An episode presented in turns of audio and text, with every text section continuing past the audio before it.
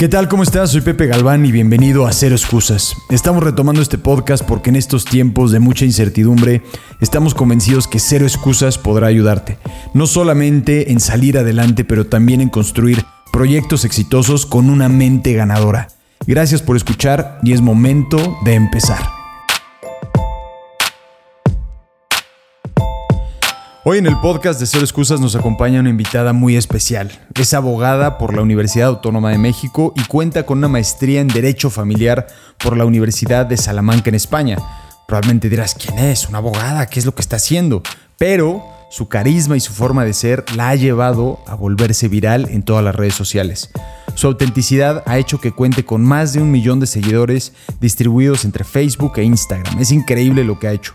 Su franqueza y elocuencia la ha convertido en una referencia entre las mujeres y en sus videos publicados nos cuenta muchísimo sobre su vida diaria sin la necesidad de filtros y apariencias, simplemente como es. Actualmente cuenta con un libro que se llama Lost en el Gabacho, el chiste es joder, así que me da muchísimo gusto presentarte. Hoy tenemos a Marisa Ramírez, mejor conocida como Lost en el Gabacho.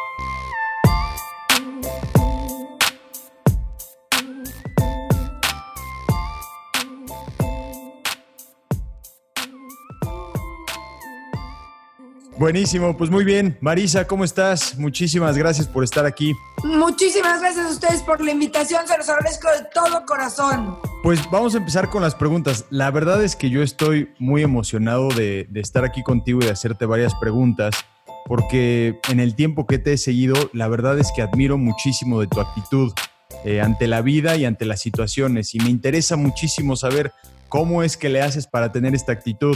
Te voy a confesar la verdad eh, yo siempre, mi mamá es una mujer que nació en España y se vino con un, bueno, mi abuela, mi mamá se vino pequeña cuando, eh, cuando la posguerra y todo esto, entonces ella siempre ha tenido una actitud muy positiva.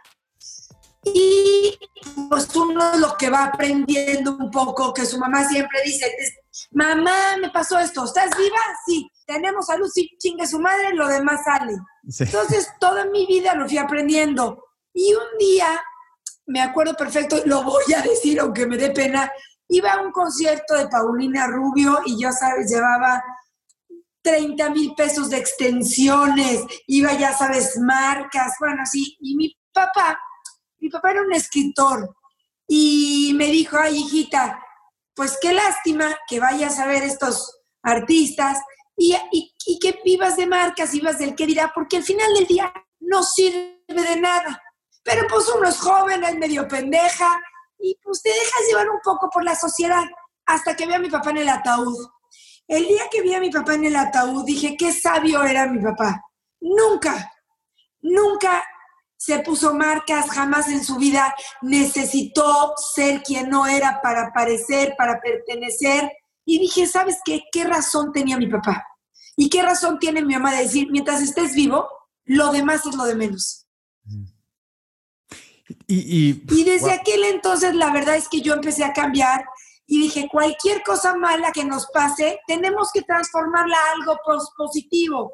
Sí, de, acuerdo. Y, me, viene mucho a la mente, estaba viendo varias de tus, de tus entrevistas y, decías una frase que dice, no somos lo que nos pasa, sino el significado que le damos a lo que nos pasa, ¿no?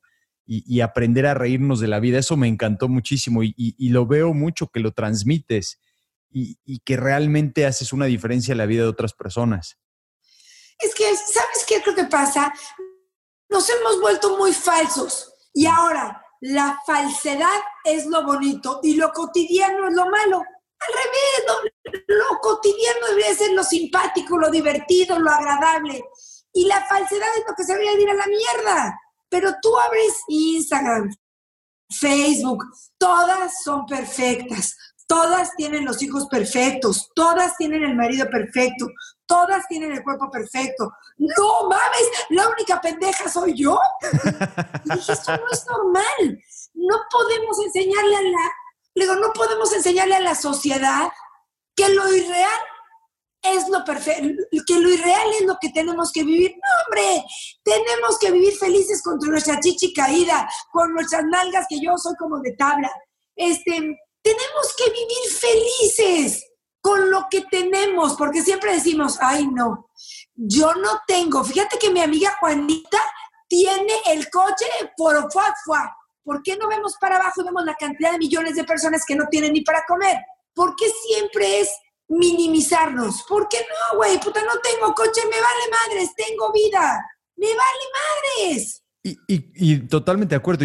cómo ves tú que nosotros eh, podemos seguir educando más a nuestra sociedad al respecto de eso, ¿no? Porque veo que la presión que existe eh, en, en, todos los medios como tal, tanto alguien que está promoviendo su marca como un joven que está simplemente subiendo alguna historia o lo que sea, existe esta presión, ¿no? ¿Cómo, cómo, cómo poder cambiar esto? ¿Tú cómo, cómo lo ves? Mira, yo pienso que la presión social es terrible. Y yo lo hablo con mis hijos, mi hijo tiene siete años y mi hija tiene 15. Y yo lo hablo todos los días. Mira, a mi hijo de siete años, pues se lo digo a su edad, pero a mi hija de 15 años ya me dijo, tú vas a llegar a una fiesta. Y siempre hay un pendejo que te va a decir, chupa, fuma, ay, no vas a chupar, eres una luce. Tú en ese momento volteas y le dices, no, gracias, yo no bebo o yo no fumo. Te van a seguir insistiendo, porque lo, lo cool es que tomes, es que fumes. Entre más pendejadas hagas, más cool eres. Y eres más culero y más pendejo, pero en esa edad no lo vemos. Yo, por ejemplo, soy muy mal hablada, soy una mujer que poco se entiende en mi sentido del humor, porque es un sentido del humor muy negro, pero jamás me he puesto una borrachera, jamás me he ahogado de borracha, jamás he probado un cigarro, mucho menos he probado la marihuana o la droga. Es decir, yo, pues, yo de, de, forma puedo ser muy cagada, pero hay ciertas cosas en mi vida que son inamovibles, como los vicios, eh, o sea, como el alcohol, la droga. Entonces le digo a mi hija, te van a decir una vez y dos hasta que tú voltees, porque a mí me pasó. ¿No vas a tomar? Ay, qué aburrida. Le dije, mire, hijo de tu putísima madre, no voy a beber. Y se hizo un silencio. Se acabó, cabrón. La sociedad presiona terrible. Y si tú quieres beber, bebe. Pero bebe por ti, como yo les digo a las señoras. A ver, señoras, si ustedes quieren traer la bolsa Luis Butón, Churrichú, Gucci, Hermes, que sea por ustedes, mm. porque a ustedes les guste, no porque si no traigo esa bolsa y no traigo ese coche y no traigo esos zapatos, no voy a pertenecer. Prefiero no pertenecer que estar como haciendo los caprichos de una clase social. No me quieres, te lo juro que yo traigo un reloj de 14 dólares. Pero es más, lo conseguí a 12 dólares porque no sé qué, y me lo dieron a 12. Mi marido dice, guapa, es que ese reloj, ese reloj me da la hora. Me vale madres. Es un gran reloj, me sirve para lo que quiero. Y si mañana me, me quiero comprar otro, está bien, pero por uno. No que te traes el reloj caro, la marca cara, porque quieres pertenecer, porque necesitas entrar. No, señoras, yo entro con mi timba y con mi chichi caída. Quien me quiera, quien me quiera, y quien no me quiera, pues a chingar a su madre. Y, tú dirías que, en la vida es, es importante que, o que es necesario que de repente te dé una cachetada a la vida y que y despiertes en el caso un poco tuyo que contabas, ¿no? Que, que en el caso de tu padre y lo que pasó y que dices, ¡pum!, despiertas, ¿no? Yo siento que mucha gente está en ese sentido dormida, ¿no? Y que a veces es como ese golpe, esa cachetada que te da la vida y dice, ya despierta, ya es hora que realmente te enfoques en lo importante. Claro, creo que eso nos pasa mucho, por ejemplo. Las mamás queremos ser perfectas. Señoras, no hay mamá perfecta, no mames, no existe. Y yo lo que trato todos los días es, señoras, yo, yo tuve que pasar un golpe como el de mi papá, pero tal vez ustedes no lo han pasado, no necesita que lo pasen. Vamos entendiendo lo que de veras vale en la vida. A mí me escriben mucho las señoras de, me peleé con mi esposo porque hace 25 años nos casamos y no me felicitó. ¿Sabes qué cabrón? Se te olvidó felicitarme. ¿eh? Hoy me llevas al cine, antes de esta pandemia. Y, eso, porque me dijo, no le voy a hablar. Dije, va a estar feliz. Si no le hablas, va a estar feliz. Va a decir, vaya, esta pinche loca. No, me está jodiendo. Entonces le dije, ¿sabes qué, amiga? Dile, oye, se te olvidó, te quiero muchísimo, en la noche me llevas por unos tacos. Deja de armar tanto pedo donde no lo hay. Dije, ¿es un buen marido? Digo, buenísimo. ¿Un buen papá? Un buenísimo papá. Dije, entonces, ¿para qué buscar problemas? Ya bastante llevamos en la vida equipaje innecesario como para llevar más. No mames, son pendejadas, son estupideces. No está enfermo tu marido, no está enfermo tus hijos, tú estás sana, güey. Miéntale la madre, a ver, hijo de la chingada. Se te olvidó que era nuestro aniversario, cabrón. Hoy me llevas por unos tacos. Tan, tan. Solucionaste el problema, no se armó un pedo. Entonces pienso que a veces, amigo, nos gusta como armarla de pedo. Mm. ¿Y, cómo, no sé si hay alguna forma que, y si la hay, no sé bien, y si no, no, pero que, por ejemplo, te pasa algo a ti y cómo es que tú le das la vuelta a eso, ¿no? O sea, en lugar de irte, por ejemplo, una otra mujer, digamos, al drama, ¿cómo le haces tú para internamente como que darle la vuelta? O sea, si hay algo que te dices, si te distraes, si le encuentras automáticamente un, lado gracioso. ¿Hay algo que, tú haces? Porque eso yo creo que es muy, muy importante también como ver si hay algo, algo que alguien más diga, ah, pues yo voy a aplicar eso también. Bloqueo a mi marido. O sea, porque yo también me peleo, porque yo trabajo con mi marido, hacemos casas, construimos casas y soy el rabo de mi marido. O sea, en el momento de ir a trabajar, mi marido es el jefe, yo lo tengo muy claro. Entonces hay días que mi marido tiene la trompa caliente y empieza a decir pendejadas. Y yo digo, a ver, tengo dos opciones. Yo la primera pregunta que me hago en la siguiente digo, ¿este pleito es causal de divorcio? Y yo obviamente me contesto, a ver, Marisa, ¿es causal de divorcio? No. Ah, pues si no es causal de divorcio, ¿para qué le sigo el pedo a este cabrón? Amaneció de malas. Agarro y pongo bloquear Instagram, Facebook, WhatsApp, ¿Y, hasta, cuándo le quitas el, el castigo? Digo, mi amor, cuando se te... Ya, me espero dos, tres horas y el primer día estaba ardidísimo y al tercer día, ¿sabes qué hizo el hijo de la chingada? Yo tenía ganas de pelear y agarró y me bloqueó. Y dije, qué sabio. Te me pasó el mal humor. ¿Sabes hace cuánto no discuto con mi marido? Te lo juro, porque de verdad. El otro día se enojó mi marido por no sé qué pendejada y le dije, mira, mi amor, dos no regañan cuando uno no quiere. Dos no discuten cuando uno no quiere. Te quiero besitos, me voy a ir subiendo. Y el otro, ya me vas a dejar hablando solo, sí, mi amor, porque no voy a discutir. Entonces ya, lo que hay que hacer es parar el pedo, parar como el problema. Si no es un problema de fondo, pero si tú llevas una buena relación, hay que tratar de evitar esos pequeños problemas que desgastan una relación. Porque a veces, oye, amiga, ¿por qué te divorciaste? Es que todo el día discutíamos. ¿Por qué? Pues porque yo le decía que su toalla eh, la colgara. Yo le decía que el café, o sea, pura pendejada. Entonces digo, señoras, diviértanse. Cuando el cabrón deje su toalla, dice, oye, cabrón, esto no es videojuego. Mi marido, de verdad, porque mi, mi marido es un millennial y es un chavo joven, 10 años más chico que yo, con una mamá es un mi rey, el, el, clásico mi rey de vamos en Yatezukis, Albertukis, Menukis, Zorrukis y su chingada madre. Cuando nos casamos, él dejaba los zapatos tirados y los saltaba. Los saltaba dije, a ver, cabrón, esto no es Mario Bros. Esto no es Mario Bros. Nosotros vivimos en Estados Unidos, no tenemos quien nos ayude. Así que agarras tu pinche zapato, te voy a enseñar cómo agáchate. Agarras tu zapato, llévalo a tu closet. Un día, dos días, pero no enoja. Y mi marido hoy en día dejó de ser un mi rey porque no es un mal hombre, lo que eres un niño consentido, como somos millones de mexicanos que tenemos o la nanita o la mamá que nos hace todo. Con mi rey, pues es un macho disfrazado de niño rico, pero es un macho. ¿Tú dirías que, que, que la, la, sociedad como tal, y tal vez también podríamos aplicarlo a las redes sociales, pero lo que están haciendo es de alguna manera construyendo personas débiles en cuanto a carácter y en cuanto a valores y que solamente es muy superficial y que cuando llega los la hora de los chilazos, como puede ser una situación como esta de la pandemia, en donde realmente todos nos vemos muy afectados, que no tenemos la fortaleza mental para salir adelante porque pues hemos, nos ha tocado todo muy fácil. Yo, yo sí creo que es un gran problema. No sabes qué cantidad de mensajes le han llevado al oso en el gabacho. no, ya me quiero divorciar. Pues sí, porque nos casamos con el niño bonito Nos casamos con el ay, no es trabajador, es guapo, eh, tiene un buen trabajo. Y claro, ahora que vienen los putazos, ni lo ves guapo, ni lo ves simpático. No importa si es rico, no importa si, si no tiene dinero, cásense con quien tenga su mismo nivel, no económico, ¿eh? porque es una pendejada, su mismo nivel como cultural y con el, las mismas ganas.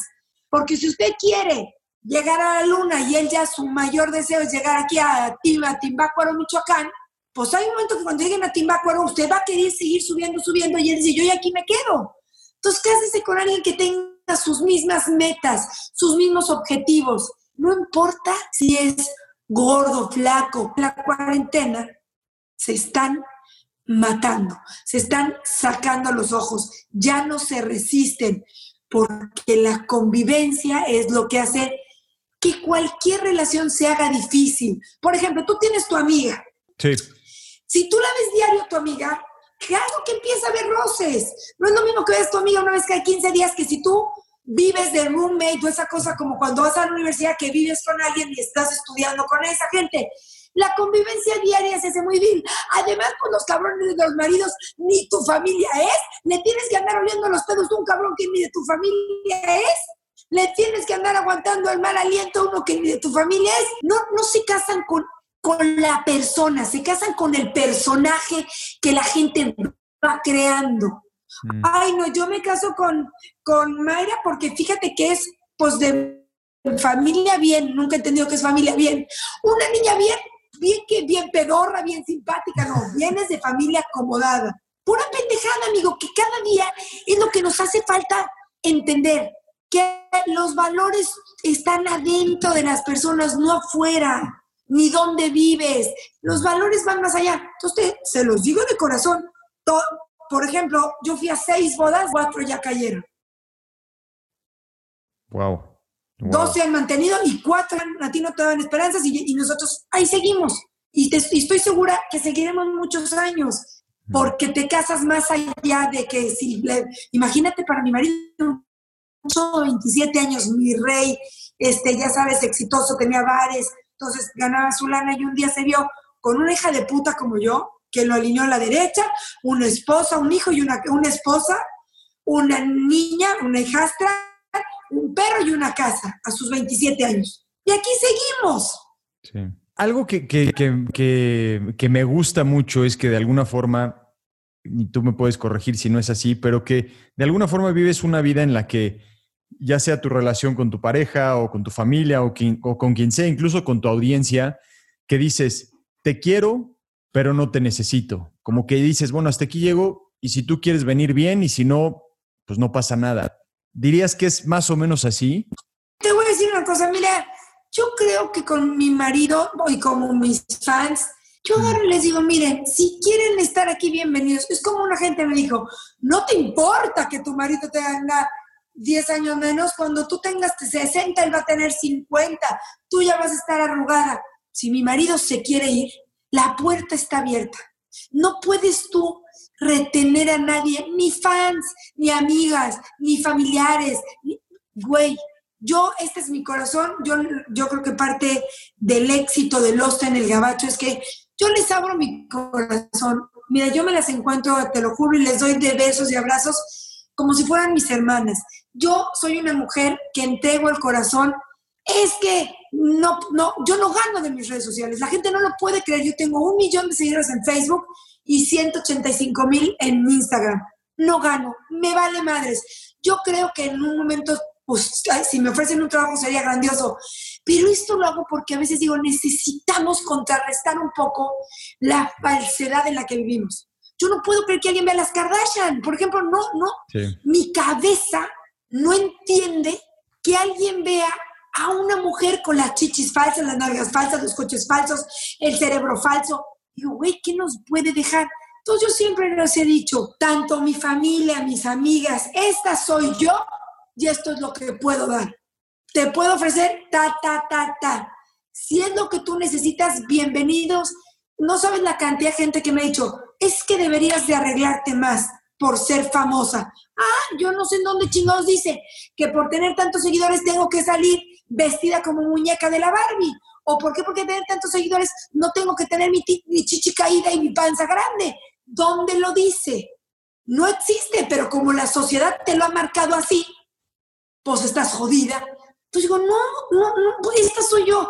Pues deberías de pintarte, deberías de arreglarte. Imagínate, por favor, si cada vez que yo voy a salir tengo que alaciarme, pintarme, entonces no haría nada porque no sería yo, sería una muñeca más de las que la sociedad nos han puesto.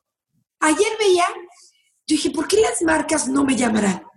No, digo, me han llamado algunas marcas que porque yo ahí estoy y me ven que estoy y me han llamado. Pero claro que no me van a llamar porque soy, le digo, señoras, no compren, mejor viajen. Pues no las marcas a decir esta pinche vieja, ni para qué. O salgo vestida con los calzones de mi marido. No encontré un pijama. ¿Y ahorita dónde me voy a ir? ¿A dónde voy a comprar un pijama? Pues agarré unos calzones boxers de mi marido, me los puse y una pinche playera. Ya tengo un pijama. ¡Ay, qué bárbaro! ¿Cómo sales así? ¿A ti sí te alcanza para tener un pijama? Sí me alcanza. Me importa un pito. Me importa un pito el pijama. O sea, yo de verdad salgo con los boxers de mi marido porque me importa un pito el pijama. A mí me importa, en lugar de ir a comprarme el pijama, digo, ah, pues voy a estar con mis hijos en el cine. Que tan valiosa es como la que se va a comprar el pijama como la que no. Lo que pasa es que nos cuesta mucho aceptar y entender que el que no salgas con las pestañas falsas, el pelo como, como de muñeca, ¿cómo puede ser una señora así? Una, pues una influencer, una gente que tenga tantos seguidores. La gente a veces les cuesta mucho trabajo entender el fondo de los en el gabacho, porque yo soy muy grosera. Por ejemplo, yo le digo a mi marido cabrón, órale, pendejo, córrele. Se oye muy mal, se oye muy fuerte. Pero atrás de eso, yo me fui siete años, yo era, atrás de mis terribles pendejadas, como, como me han visto en las redes, soy abogada. Tengo una maestría en Derecho Familiar en la, en la UNAM. Soy abogada por la UNAM, tengo una maestría en Derecho Familiar por la UNAM y tengo una especialidad en Derecho Familiar por la Universidad de Salamanca en España. Fui asesora de la directora general del DIF. Fui eh, eh, me encargué de un albergue para mujeres que viven violencia familiar. Es decir, atrás de mis estupideces tengo estudios. Entonces, cuando me caso, mi marido se quiere ir a vivir a Estados Unidos y me fui siete años porque dije, a mi marido le va a hacer bien, va a acabar su carrera, va a estudiar su maestría, lo voy a apoyar. A lo mejor yo le digo, pendejo, órale, cabrón, vámonos, ya, pendejo, córrele. Pero siete años de mi vida los paré. Fui a Estados Unidos, un país que a mí ni me gusta en un país donde yo no hablo el idioma como para irme a tribunales, digo, para pedir una hamburger y un soda y se acabó. Eh, y me la rifé como los grandes en Estados Unidos. En Estados Unidos no tuvimos quien nos ayudara. Siete años fui ama de casa al 100%, mamá al 100%. Entonces yo dije, a lo mejor yo no soy de, de forma, pero sí soy de fondo. A lo mejor mis formas son pues muy poco coloquiales, muy poco, ¿cómo le, o sea, como que no son las formas que estamos acostumbrados. Pero a la hora de los putazos, ahí estoy. Entonces, mucha gente le dicen, ay, mi amor, ¿cómo te quiero? Quiero ver qué mujer deja su estatus, deja su trabajo, deja su carrera, deja su, su, oficina para irse a un pinche pueblo como me fui a vivir a Greenville, South Carolina. Pues no aparece ni en el mapa, culero, no aparece ni en el mapa. Y dije, órale, cabrón, si tú es lo que quieres y es donde te dan la maestría, vámonos. Y ahí me tiré para adelante a un pinche pueblo donde solo había ardillas. La mañana la única venía es a la señora ardilla, en la mañana señora ardilla, buenos días.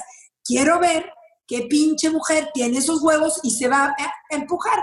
Entonces a veces hay que ver un poquito más de fondo, no quedarse en la forma. Mm. Sí, sí, de acuerdo, totalmente de acuerdo. y algo que, lo que me gusta mucho y, que sí lo había visto también de todo lo que has estudiado, donde, donde trabajabas antes, pero lo que me encanta es que sin importar si es en esto que estás haciendo ahora con Lost en el Gabacho o si es antes, que realmente buscas y parece ser que es como tu, tu guía, es el poder empoderar a mujeres, ¿no? Realmente poder ayudarlas y enseñarles que tienen muchísima fuerza dentro de ellas, ¿no? Claro, mira, la verdad es que yo siempre, mira, yo trabajaba en un despacho muy pedor, ¿no? Pedorrísimo, ya sabes. Bueno, entonces llegaba el jefe en sus coches, íbamos a tribunales y había un pleito de Coca-Cola contra Pepsi-Cola. Imagínate los millones, ¿no? Entonces yo decía, güey, qué pinche hueva defender a la Coca-Cola o a la Pepsi-Cola. O sea, yo no sé por qué mi jefe se lo agarra tan, tan personal. Claro, así le pagaban al cabrón. Pero a mí nunca me llamó la atención. Y un día, la secretaria de mi jefe, su marido le había puesto los cuernos, la había humillado y la verdad es que estuvo feo. Y entonces mi jefe me dijo, Marisa, ¿tú, tú que a ti te gusta, te doy el, divorcio de Leti. Yo estaba feliz, dije, esto es lo mío. Donde hay personas, donde por lo que te vas a pelear es por un, por un ser humano, no por un pinche empresa. Claro, está, queda claro que nunca en mi vida me haría rica, porque no es mi interés, porque no, no es lo que me llama. Te lo juro que todo el mundo quería llevar ese juicio, porque al final pues te tocaba una parte. No mames, a mí cuando me dieron el de, el de la secretaria estaba feliz y me puse a estudiar y le gané y fui a la Suprema Corte de Justicia y gané porque me llamaba. Entonces agarré y dije, mire licenciado, me dijo, eres muy buena litigando porque te sabes mover con la gente, eres simpática. Dije, mire licenciado, yo lo, le quiero, lo quiero muchísimo, es un gran despacho, pero me invitan a trabajar al DIF, donde voy a trabajar con grupos vulnerables, donde voy a trabajar con mujeres que fueron violencia, que viven violencia familiar, me voy a ir. Y me dijo, Mercedes, buenísima litigando. Le dije, sí, licenciado, pero pues a mí la verdad es que se peleé Coca-Cola contra Pepsi Cola, pues me vale madres, no, no, no me importa. Y cuando llegué al DIF, por ejemplo, es lo que les digo, por eso a lo mejor también yo ya no veo la, vida de otra manera. Bajé a las coladeras, a ver cómo vive la gente en las coladeras. Cuando tú bajas y ves eso, niños de 12 años inyectándose, una niña de 14 con sida y un niño en los brazos, dices, no mames, traer esos pendejadas, pelearse con su marido porque no te felicitó, pelearte con tu marido porque te dijo que la sopa estaba fría. Tú dices, a ver, déchate para atrás y ve las coladeras. O niños, por ejemplo, eh, había un albergue temporal ahí en Tepito. Tepito es una zona muy complicada en la Ciudad de México, donde pues dicen que en Tepito se vende todo menos la dignidad. Y me acuerdo, chavo, se llamaba Gabriel. Gabriel iba al albergue temporal, pero no dormía ahí. Dije, Gabriel, ¿por qué no duermes aquí? No, licenciada, yo tengo mi familia. Y le, me dijo, venga, se la llevo. Y fue cuando bajamos a las coladeras. Mira, amigo, es una escena de verdad de recordar para llorar. Entonces, esas, esas cosas te van marcando. O cuando llegabas con una señora que te decía, mi marido violó a mi hija de ocho meses. ¡Ey! Lo demás son pendejadas cuando tus hijos están sanos y tu marido se da y la quesadilla está fría. Dices, mi marido es un buen hombre, güey. Vamos a, a poner las cosas en su lugar. De veras, a mí me llegaban señoras que los niños tenían el ano desgarrado porque el papá los había violado a los ocho meses. Entonces ahí es cuando aprendes. Yo creo que como he trabajado tanto en eso, es un poco cuando dices, a ver, vamos a ubicarnos. Mm. Mi, ay, estoy enojada con mi marido porque no le puso la chamarra al niño. Güey, ¿de verdad? Mm. Tómalo a broma. O sea, a veces creo que escupimos y no nos damos cuenta lo privilegiados que somos desde empezando que tenemos vida. Desde empezando, como yo les digo ahorita en esa cuarentena, señoras, tenemos un techo y tenemos comida. Dejen de armarla de pedo. Perdón que esté interrumpiendo el podcast, pero quería comentarte un par de cosas importantes. Número uno es agradecerte, agradecerte por estar escuchándolo y espero que realmente te esté ayudando.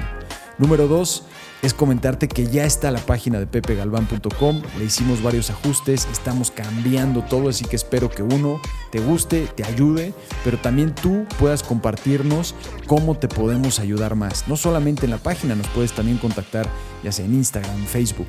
Mándanos un mensaje y dinos cómo te podemos ayudar más. Y el tercer punto es el audiolibro de Cero Excusas.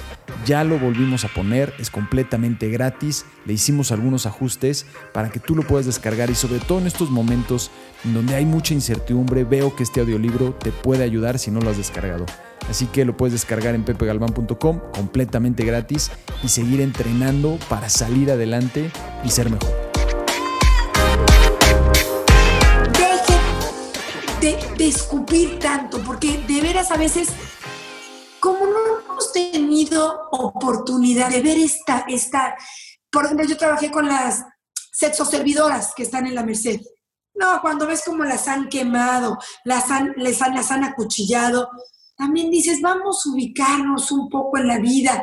He trabajado con estos grupos vulnerables que no sabes. He ido con señoras, un día entré a, a, a me acuerdo perfecto, y me dijo, hasta acá podemos pasar, ahí cuando trabajaba en el DIF, y le dije, ¿por qué señora? Me dijo, porque mi casa hay que entrar a la brecha. Y cuando íbamos caminando me dijo, aquí ya no se conoce la ley. Y yo, ¿por qué? Dijo, aquí ya no entra nadie. Y mi cuñado quedó descuartizado en ese río. Puta, no sabes, yo empecé a sudar, me acuerdo que me empezaron a sudar las manos y dije, puta, aquí me van a matar y ni quien te encuentre. Entonces dije al chofer que nos llevaba del DIF, una camioneta del DIF, le dije, ¿sabe qué, don Fer? Si no salgo en 10 minutos, llame a la patrulla. O sea, entré. Mira, cuando ves al señor que estaba metiendo a sus hijas de siete meses a un, a un tambo de agua helada para que no llorara, las llegamos a sacar, empezaron a chiflar, me empezaron a sacar, eh, ¿cómo se llaman esos? Este, no navajas, lo que es largo, eh, machetes. machetes. No, cuando ves esa realidad, dices, esta señora sí está, esta señora sí, esto es una culerada. Mm. 16 personas viviendo en 3 metros cuadrados con violaciones. Güey, entonces digo, vamos a reírnos. Yo por eso no sé en el gabacho lo que pretende es que las señoras, de una forma muy simpática, se empoderen. Señoras, hasta la ama de casa más chingona, pues muchas mujeres dicen, es que no me puedo divorciar porque dependo económicamente. A ver, cabrona, a ver, hija de la chingada, diario lavas, diario planchas, diario haces camas, haces comida, te vas a otra casa que es igual de digno, porque no tiene nada de malo ser una trabajadora en otra casa. No Mm. tiene nada de malo ser una empleada doméstica. Vas y tienes camas en otra casa, pero tú te valoras, porque las amas de casa valor valen un chingo. Y como tú dices, los en el gabacho, eso es lo que quieren. Me, encanta, me encanta tu mensaje, de verdad que me encanta y te felicito y no te lo digo nada más para, para caer bien. Y, es más, yo te diría que va más allá solamente de empoderar mujeres. Yo lo estaba pensando, después de estar escuchando varias de tus entrevistas también, eh, que también, y de, de tus analogías, que también de alguna forma empoderas a los hombres. O sea, hay muchas cosas que, que- que te puedo decir que como hombre, pues no, no lo ves, no lo entiendes y de repente lo escuchas de alguien como tú dices, puta, sí es cierto, nunca lo había visto de esa forma, ¿no? No lo veía desde ese punto de vista. Y que también ayudas a no solo a las mujeres, pero también a los hombres que, que no conocemos muchas cosas de también cómo ustedes están viendo las cosas o las cosas que nosotros hacemos y el efecto que pueden tener. Claro, yo creo que también los en el gabacho ayuda un poco al matrimonio. Mm. a decir vámonos ligeritos, tanto ellos, tanto ustedes como nosotros, vámonos ligeritos. Vamos a llevar un matrimonio más simpático, menos complicado. Me, da curiosidad, antes de que empezaras con Lost en el Gabacho y, y cuando estabas en tus otros trabajos y eso, ¿nunca te nació o alguien te decía, oye, ¿y no has pensado ser, no sé, comediante o por, por este sentido del humor que tienes, por este contraste que tienes en la vida y de perspectiva, pero que da risa, tu forma de explicar las cosas? ¿Nunca lo habías pensado antes o te cruzó la mente o alguien te lo dijo? No, nunca en mi vida usé las redes. Es más, cuando yo eh, en un grupo cerrado puse un texto, fue ojitazo, y luego hice un videito y fue ojitazo. Nunca en mi vida, o sea, nunca en Facebook tenía 20 amigos, porque yo no sé de redes sociales, no sé de esto. Y toda la gente me dice, no mames, qué cagada eres, y te lo decían, pero pues, nunca en la vida, pues, yo era una abogada y siempre traté de ponerme, por ejemplo, cuando iba con las exoservidoras, me, me, reía tanto con ellas, me decían, no podemos creer que seas una abogada, porque no eres la típica que digas, ¿qué tal? Buenas tardes, sí. vamos a ver qué es en este momento. No, voy a ver, cabronas, sáquense los tamales, ¿qué quieren ahora? ¿Qué derechos necesitan? Siempre era, nunca he sido una, una gente muy formal, mm. porque creo que la formalidad, pues, no, a mí me da un poco de hueva. Sí. Y entonces, cuando puse, me escribió una chava y me decía, Marisa, por favor, pon una fan page. Y yo, ¿qué? ¿Qué? Dijo, por favor, pon una fanpage, vas a ayudar a mucha gente. Yo, ¿qué es una fanpage? Para que te sigan. Y dije, a mí nada más me va a seguir mi mamá que no tiene Facebook, mi hermana que tampoco tiene Facebook, y mi marido que ya me ve diario, le debo de dar hueva. Dijo, ponlo, y si en una semana no tienes, no me acuerdo más de mil seguidores, la quitas. Mm. Y a la semana teníamos cinco mil, y en la tercera semana estábamos aquí en Mérida, justo venimos de vacaciones, Me dice mi marido, ¿te hiciste eh, viral? Y yo, sí, cabrón, seguro. Me dijo, sí, tu segundo video es viral. Y decía, mujer explota contra los malos hábitos de su marido.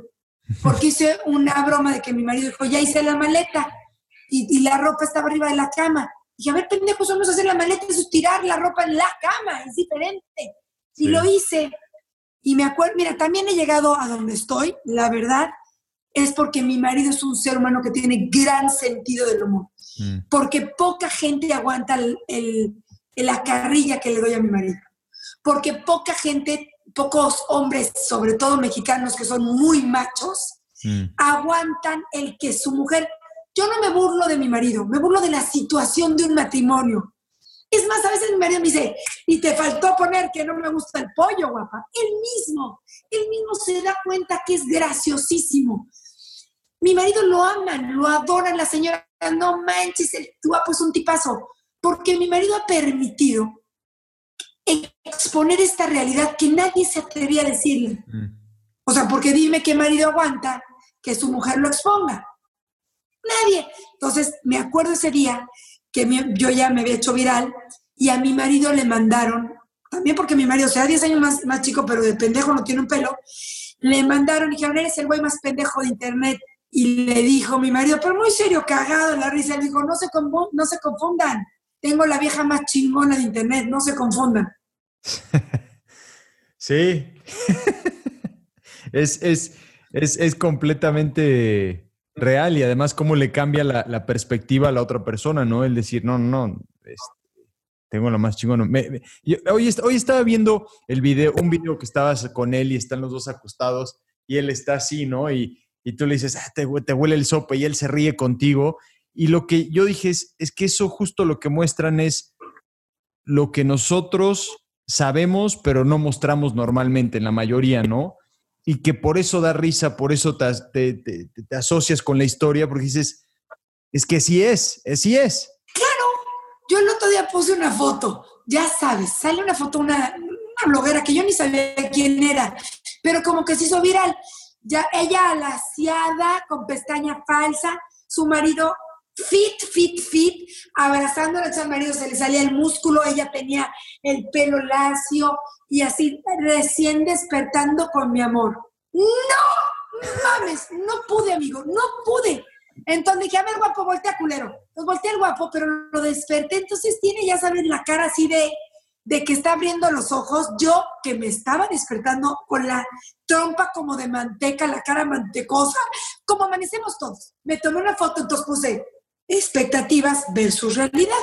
Entonces la gente dice, no puedo creer que seas capaz de bajar una foto así. Sí, porque lo que quiero es que no nos sintamos mal de que amanezcamos así. O mm. sea, que, que, que esa realidad claro, esa señora tiene 20 millones de seguidores y yo no los voy a tener, mm. pero no me importa, digo, con lo, de verdad, señoras, no quiero que sientan mal y quiero que disfruten. Lo importante de mi foto no es que yo esté mantecosa, no, que disfruten esa, esa cotidianidad, que se rían de verse mantecosas con su marido tripudo, con su marido con los pelos de, con los pelos eh, de, como de, gallo. Eso es lo que hay que disfrutar, de eso es lo que hay que reírnos.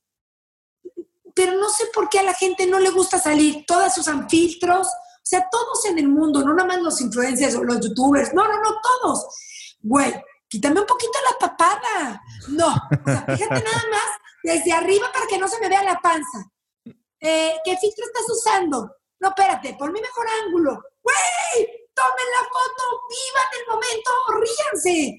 Yo no sabes cómo sufro, sufro, de verdad se los digo. Si a mí me dices, vamos a ir a hablar ante 10 mil personas, no tengo ningún pego, salgo, me cago de eso. Necesitamos unas fotos. Hijo de su reputísima madre. Eh, perdón, puede poner una pose femenina y yo así de, ya sabes, como de la cárcel, güey. Te paras así como de la cárcel. Ahora estuve en un programa en Monterrey y a mí me dijeron, oye, Marisa, es en vivo. Sí, güey, venga. Cuando prenda la pinche cámara nos vamos.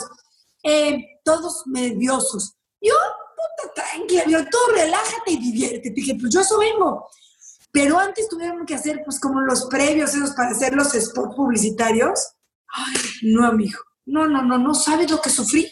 No tienes una idea lo que subí, porque ya sabes que son fotos así como que te pones como que sexy, como boca así como... Posando, sí. Esas bocas que yo no entiendo. Entonces dije, a ver, hago boca de mamadora, es lo que quiere, boca de mamadora, y los otros... dije, güey, entonces traté de hacerlo, pero no me queda. Mm. Entonces ya dije, a ver, ya, güey, tómame Entonces ya cuando salto y tomo unas fotos más siendo, pues, no te ves tan guapa. Dije, si mi interés no verme guapa, mi interés es verme contenta. Mm. Entonces, eso es lo que hay que enseñar todos los días. La realidad y disfrutar la realidad. Sí. Salen cocinando. Vamos a cocinar algo así súper simple. Vamos a cocinar algo así súper simple. O sea, saquen piernas de cangrejo de Australia. No mames, saquen atún, culeras. Saquen atún. ¿De dónde vamos a sacar las patas? Oye, sáquense un poquito de camello de, traído de la Alaska. No mames, yo lo que puedo ofrecer es atún, frijoles, arroz, pues cositas más de la vida real. Sí, sí, totalmente de acuerdo. algo que, estaba pensando y me que le pregunté a varias eh, chavas y mujeres antes de, entrevistarte, les dije, ¿tienen alguna pregunta para, para Lost, para Marisa? Y, todas las preguntas se centraban en, una cosa, y me decían, es que ¿cómo le hace para hacer, o sea, no le da pena nada?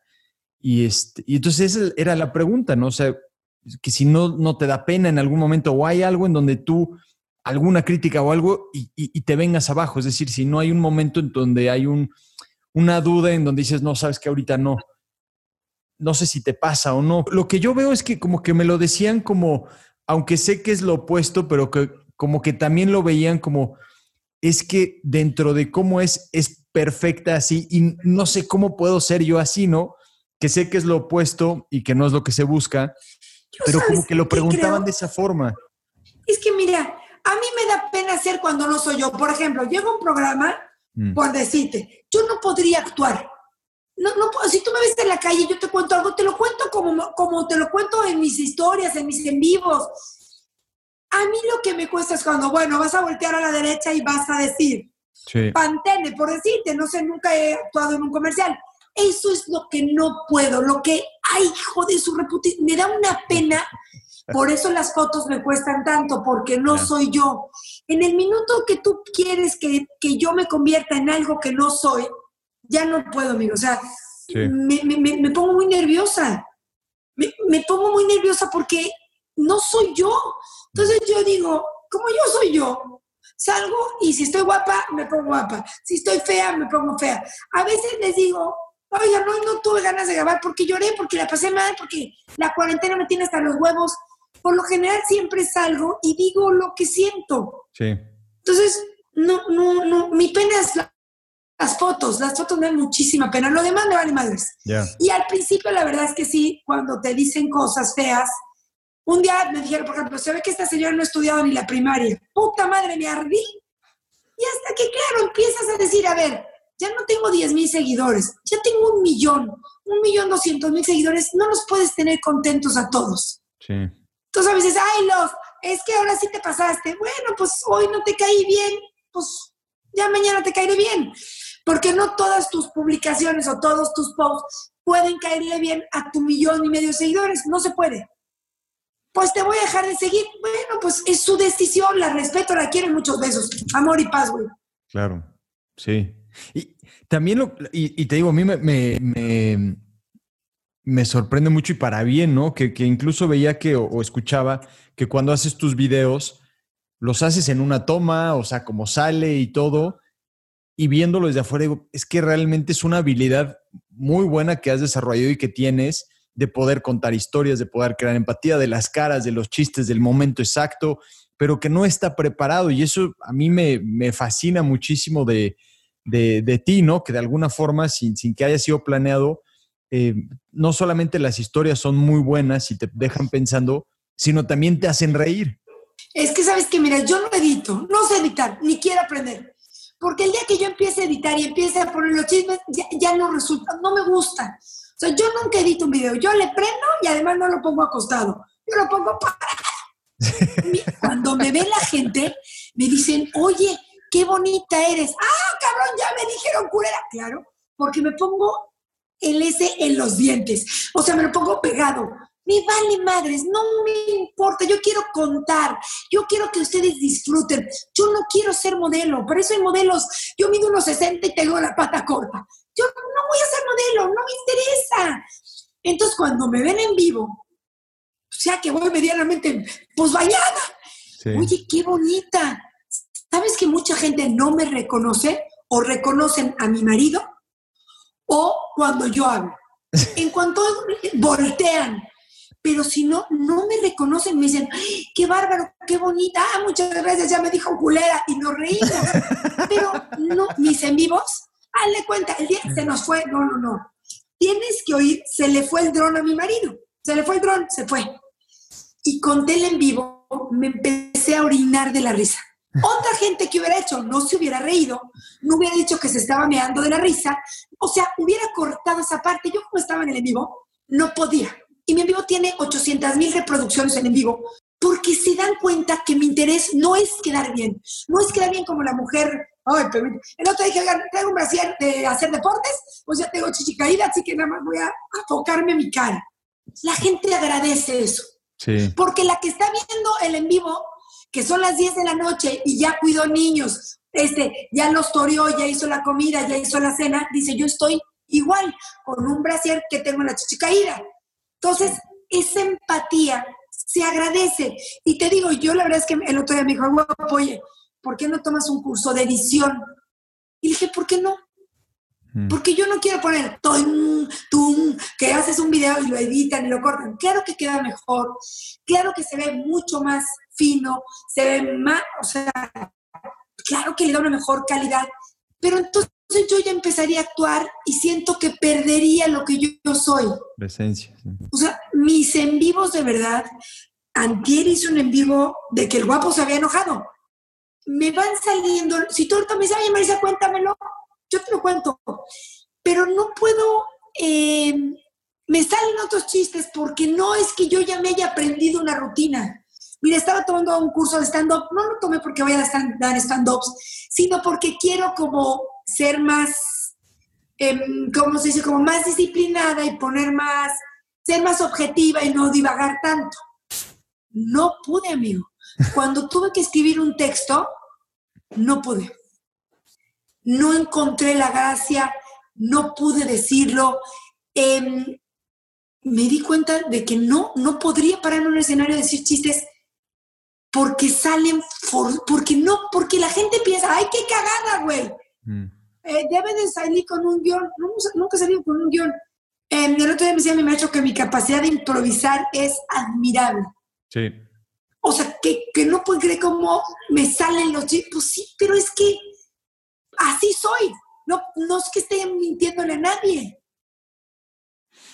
Sí, sí, justo iba a eso, porque el, no sé si, si sabías esto o no, pero por ejemplo, eh, Jerry Seinfeld y Kevin Hart, americanos, ya sé, pero de, de standoperos muy famosos a nivel internacional, ellos preparan literal horas y horas de material y lo están trabajando. Yo decía, ellos lo hacen así, pero los Tomarizal pues, le sale automático. Es increíble la, esa, esa habilidad que, que, tienes, ¿no? Realmente lo, como te digo, lo, admiro, pero además lo has sabido aprovechar de una muy buena manera.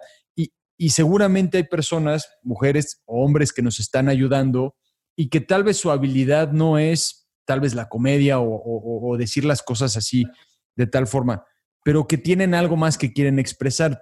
¿Tú qué le recomendarías para dar ese primer paso, no? Para, ok, aventarse, ¿no? A ese, como de alguna forma, al, al vacío, porque hay mucha gente que se detiene por ese, el qué dirán, ¿no? tú aviéntate. Yo siempre hay señores que me dicen, ay, tengo 50 y quiero empezar a vender galletas. Véndelas. Si no se venden, te las tragas. O sea, siempre vean el lado amable. Quiero, los, es que se me antojó empezar a vender galletas, pero ¿qué va a decir la gente? Y qué pena. Tú saca tus pinches galletas.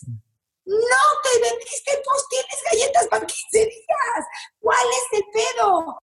No, los, es que a mí me encantaría empezar a cortarme el pelo, pero mi marido no quiere córtate el pelo de la cola, de, las axilas, de los pies, haz lo que quieres, mientras tú no jodas a nadie.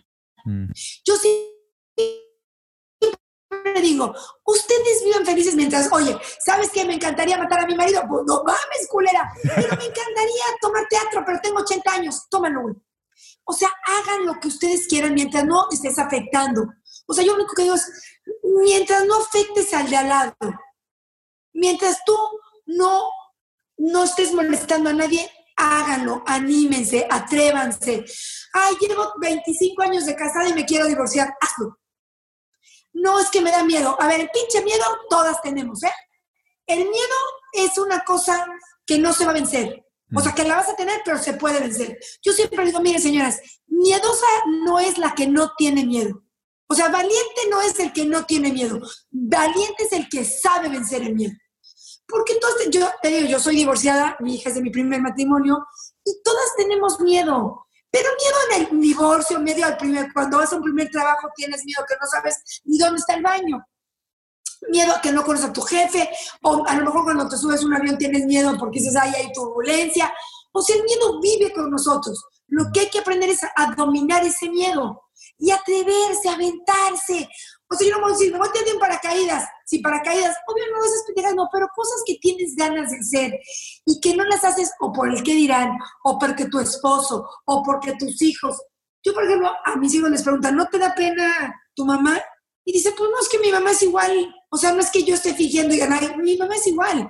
Ahorita Luciana estaba hablando con un amiguito suyo y se cagan de la risa porque no es que yo no es que yo en como que sea una en el celular y otra en el, en, pues, siendo la mamá. No, le miento a la madre de mis hijos, me llevo a toda madre, eh, soy una hija de la chingada, soy súper estricta, pero sé en qué momento y en qué momento no, y digo, vivan felices. A mí me lo dijo, y unas horas antes de morirse mi papá, me dijo, hija, vive feliz sin que te importe el que dirán, haz lo que tú quieras. Sin molestar, repetir, o sea, hay que decir, sin molestar a nadie. Dice mi papá, mi, mi papá, creo que era escritor, y mi papá dijo, a mí mis papás quieren que fuera contador público. Acabé la carrera para no tener un problema con, con mis abuelos, pues con sus papás. Y yo quería ser escritor. Fue el primer escritor eh, latinoamericano que ganó el premio Juan Rulfo. Este, en su cuento que fueron a miles de idiomas. Lo, estuvo Alfaguara. Mandó que hizo una película basada en, en un libro de mi papá. Es decir, mi papá hizo lo que quería porque no iba a molestar a nadie. Entonces yo cuando te digo que me, bueno, conocí a mi marido y tenía 10 años menos, yo dije, a ver, si a él no le importa y a mí no me importa, ¿por qué me importaría lo que dicen los demás? Ni los demás me van a mantener, ni los demás van a mantener mi relación. Me importa un carajo. Tenemos que empezar a, como a, a, a, decir, chingue su madre, lo que diga la sociedad. Oye, me voy a casar con un drogadicto, pues oye, ten cuidado, mira, tal y tal. Pero me voy a casar con un chavo más joven, ¿cuál es el problema? O, sabes o mi, yo, no, yo no tengo hijos, pero mi pareja tiene hijos, pero mi mamá se enoja, bueno, pues tú ya tienes edad suficiente. Entonces digo, hay que vivir felices y cada vez que digamos, ay, pobrecitos, decir, tengo vida, mi familia o mis seres queridos están bien, yo tengo vida, deja de hacerle a la mamada. De veras, yo siempre digo, señores, ustedes acuérdense de los, cuando se empiezan a quejar, eh, tengo vida así. Ah, ni me quejo, cabrón. Porque hay gente como mi papá que se murió a los 60 años. Le agarró un cáncer, mi papá no tomaba ni aspirinas, ¿eh? Ni aspirinas. Era una gente sanísima. Un día le tocaron un gango y a los ocho meses se murió, que estaba invadido en cáncer. Entonces digo, ¿saben qué? Tenemos vida, dejemos de hacerle pendejo. Yo admiro a mi mamá. Mi mamá es una mujer que se vino de España, a los 14 años tuvo que trabajar, iba como pudieron, salieron adelante. Y tú la ves hoy en día, la metieron a operar aquí en diciembre a una operación durísima, que no sabíamos si iba a salir adelante. Y sabes qué dijo, mamá, ahorita vengo, hasta voy a salir para tomarme unos vinitos. Salió de la operación y le dijo el doctor, mañana a las 12 de la mañana tiene que caminar. Y, y dijo el doctor, hombre, se lo dije a su mamá, pero pues nadie puede es un dolor tan espantoso el que va a tener que su mamá no va a poder. No se preocupen, lo digo para presionar y, los pacientes lo, empiecen a reaccionar. De repente veo a mi mamá doblada y me dijo, ¿qué hora son? Le dije, las 12. Dijo, vamos a caminar. dije, mamá, ¿en serio? Dijo, sí, a caminar. Que esto no es broma. Y se levantó con una pinche endereza que dije, esos son huevos en la vida. mira, yo hay una cosa que sí también siempre les digo, todo el mundo el 31 de diciembre te dicen, ay, yo te deseo un próspero año nuevo, yo te deseo que seas muy feliz, yo te deseo lleno de salud, yo te deseo, digo, miren, hijas de su putísima madre, yo les deseo tener las agallas necesarias para brincar todos los problemas que tengamos en el año. Sí, la verdad es que me, inspira mucho lo, que dices y que además, como de, un momento tan complicado y difícil, le, das la vuelta y ahora te has vuelto una persona que manda ese mensaje constantemente a mujeres. También escuché una historia y tengo dos preguntas más para ti. Y una es que que va relacionado a esto, ¿no? Que las mejores cosas, no es una frase mía, pero es una frase que dice, las mejores cosas están del otro lado del miedo. Y, que veo que, así lo vives tú, pero que contaste una historia de, que una persona te, escribió que su mamá tenía cáncer y dijo, no quiero escuchar a nadie, nada más te quiero escuchar a ti, hija, y a Lost en el gabacho. Y, yo dije, lloré. Increíble Eso, eso que que llegues a tocar esas fibras de, la persona y, más, que preguntas como compartirlo y mencionarlo porque, porque sí realmente creo que cuando el miedo nos detiene y no hacemos lo que estamos supuestamente hechos para hacer en esta vida, nos, guardamos lo mejor de nosotros, entonces limitamos a poder ayudar a otras personas con eso que tenemos. Sí, yo sabes que ese día lloré porque dije, qué chingón pues mira, yo no seré la más chingona, pero qué chingón que puedas, aunque sea alguien que se esté muriendo, decir, ¿sabes qué? Ya no quiero ir a más familiares. Entonces digo, quiero reírme con los, sea, quiero como disfrutar esa parte. Yo lloraba, te lo juro que dije, puta, esto vale la pena. Es como cuando trabajaba en el albergue, que lograba sacar a una señora de la violencia, era lo más llenador. No sé si no eran millones de dólares los que ganaba, pero cuando una señora me, me encontré una vez en Plaza Loreto a una señora que yo había sacado adelante. Y me dijo, hoy estoy casada, tengo un matrimonio feliz, mis hijos están felices, trabajo aquí en esta torre, todo se lo debo a, los, a lo que usted me enseñó, licenciada, y que había que salir adelante. Empecé a llorar y dije, esto, esto vale más que cualquier millones de millones de millones de pesos. Esto que te dice una mujer es más allá de cualquier cosa. Entonces, por eso yo creo, y te lo digo, creo que es importante, mira, yo tengo epilepsia y, les digo a la señora, siempre se los digo, yo tengo epilepsia. Cuando yo me paro en un escenario ante 500, 1000 personas cuando me han invitado, claro que tengo miedo, digo, sería idiota no tener miedo. No tengo miedo en equivocarme porque digo, pues ya la cagué y sigo, a mí no me importa equivocarme. Pero claro que tengo miedo, no me, no me, no me eh, revuelco en el piso, pero se me mueve la mano y la boca, de tal manera que hablo con dificultad, no pierdo conocimiento, pero hablo con dificultad. Entonces yo siempre me pongo de ejemplo, y no porque yo sea una chingona, sino cuando empezó Luz en el Gabacho que me dijeron, me hablaron de netas divinas, que querían ir. Dije, imagínate que me pongo nerviosa o que me, o que me, me convulsiono. No, no me convulsiono en el suelo, pero pues al final del día no es agradable. Y dije, a ver, Marisa, ¿te vas a dejar vencer? ¿En qué puto momento? El pinche miedo, si me pasa, pues lo digo, pero salto. O sea, y claro que iba con miedo. Y hasta la fecha, por ejemplo, em, hay veces el programa que grabábamos en Monterrey es muy noche. Yo trato de dormir bien porque la epilepsia se desencadena si no duermes bien, ¿no? Por si, si tomas café, si tomas eh, bebidas energéticas. Entonces yo digo, voy a dejar de ir. Algo que me gusta, que me divierte. Por eso. Entonces yo me pongo ejemplo con no señoras, no porque yo soy una chingona, yo soy igual de pendeja y he cometido millones de errores. Pero en este momento, yo cuando empecé los Gabacho, que había muchos, eh, muchos programas que son en vivo, que lo que pasa, pasa. Y dije, puta, y dije, me vale madres. Entonces le escribía, me acuerdo que los, los primeros programas le escribía a mi marido, güey, estoy acojonada. Y entonces me decía, no, acuérdate, dije, sí, tiene razón, voy a salir para adelante. Y para eso tengo huevos, y para eso voy a salir adelante. Y claro, lo empiezas a vencer y el, y el miedo se va, ya se va quedando y tú vas tirando para adelante. Entonces les digo, digo, pongo ese ejemplo, por ejemplo, te invitan a una conferencia entre 900 alumnos de, secundaria. Imagínate que te pase eso. Pues no está chistoso. Yo digo, hago un chiste, digo, miren, ve, yo tengo epilepsia, otro tiene, y hasta lo usas un poco, decir, aquí estoy parada. Entonces digo, hay que vencer el miedo. El miedo es lo peor que nos puede pasar, pasar. Nos paraliza. Mucha gente no se divorcia. Muchas mujeres, más de las que tú crees, no se divorcian por miedo a la soledad, por miedo a no tener eh, pues, los recursos económicos, por miedo al que dirá la gente, por miedo a ganar. Entonces, ese miedo te va a caer comiendo y nacemos con miedo y nos morimos con miedo. No, yo mandé el miedo a la pinche chingada, dije, por mí, si me dan un escenario, he dado conferencias y al principio digo, tengo epilepsia y estoy parada aquí.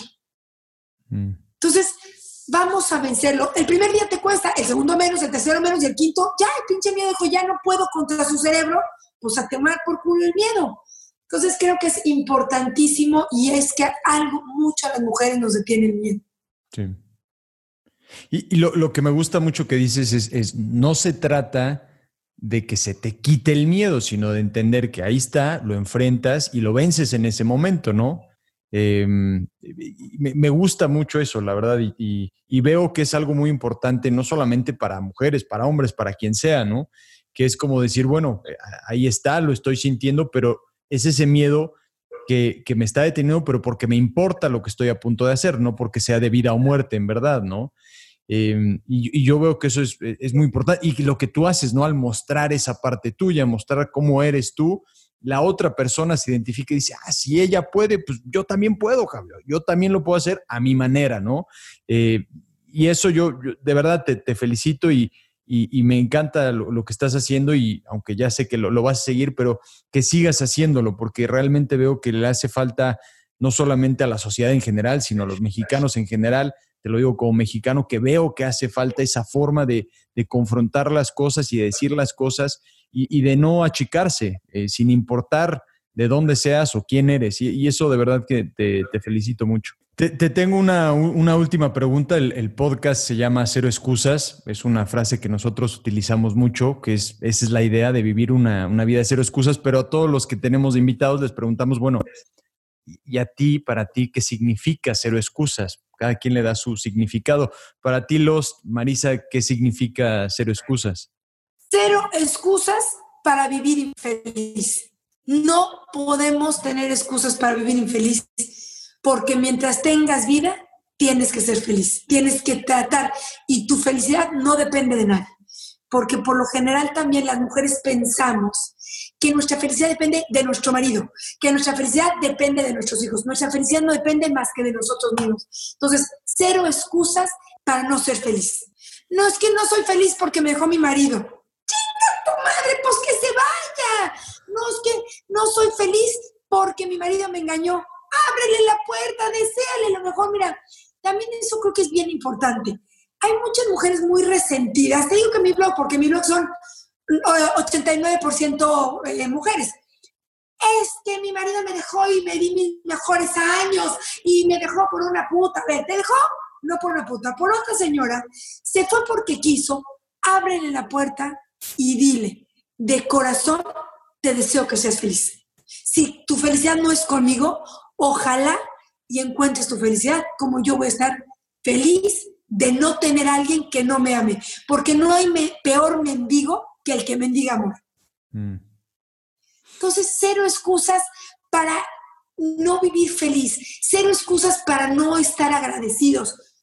Tú te levantas, abres los ojos, estoy vivo, agradezco tú te levantas, tus hijos, si tienes familia, ves a tus hijos sanos, a vivir feliz. Me encanta, me encanta. Muchísimas gracias, Marisa. De verdad, te lo agradezco muchísimo. Te agradezco que no solamente te hayas tomado el tiempo, sino que nos compartas pues, experiencias tan personales, pero con esa actitud que, contagia a cualquiera que lo está escuchando. De verdad, te, lo agradezco y te felicito nuevamente por, por todo lo que estás haciendo, que es, que es fantástico. Inspiras a muchísima gente. Muchísimas gracias, Armando. Muchos besos, todo mi cariño. Y gracias por invitarme. Cuando esté el podcast, me dices. Y las veces que quieran, con todo mi cariño. Por ejemplo, yo, ahora que está la cuarentena, la verdad es que a todas las escuelas que me han hablado, las he tratado de dar. Tengo en la noche a las mamás que se relajen. A las escuelas siempre podrán contar con todo mi apoyo, con todo mi cariño y con todas las páginas de Los en el Gabacho, porque creo que en esta vida la carretera va de ida y vuelta y si no se, congestiona. Muchas gracias, te lo digo de todo corazón. Gracias, gracias a ti, Marisa, que descanses y que estés muy bien. Gracias, buenas noches. Chao.